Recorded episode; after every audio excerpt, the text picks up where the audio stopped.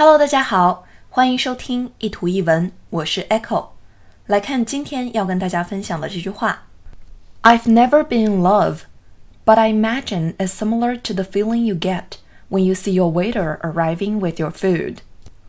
再来一遍：I've never been in love, but I imagine it's similar to the feeling you get when you see your waiter arriving with your food。这句话比较长，我们先来看一下前半句。 I've never been in love，意思是我从没有谈过恋爱。Be in love，在爱里面，也就是谈恋爱的意思。I've never been in love，也就是说我从没有谈过恋爱。很多人啊，在还没谈恋爱的时候，都会幻想我要找一个什么什么样的男朋友、女朋友，然后一起去做很多很多事，感觉很甜蜜。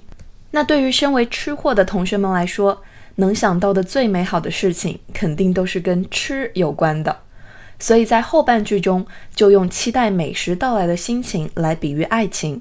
我们来听一下：But I imagine is similar to the feeling you get when you see your waiter arriving with your food。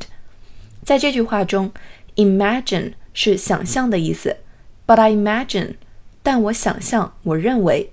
接下来有个很好用的短语，be similar to something。意思是和什么什么相似、类似。比如原句中，It's similar to the feeling you get when you see your waiter arriving with your food。那感觉和期待已久的美食被服务员端上来的感觉很相似。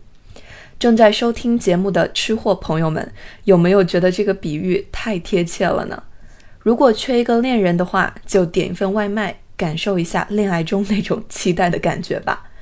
I've never been in love, but I imagine it's similar to the feeling you get when you see your waiter arriving with your food. 欢迎大家关注“相信面包和爱情总会有”的微信公众号“念念英文”，以及新浪微博 “Echo 念念英文”。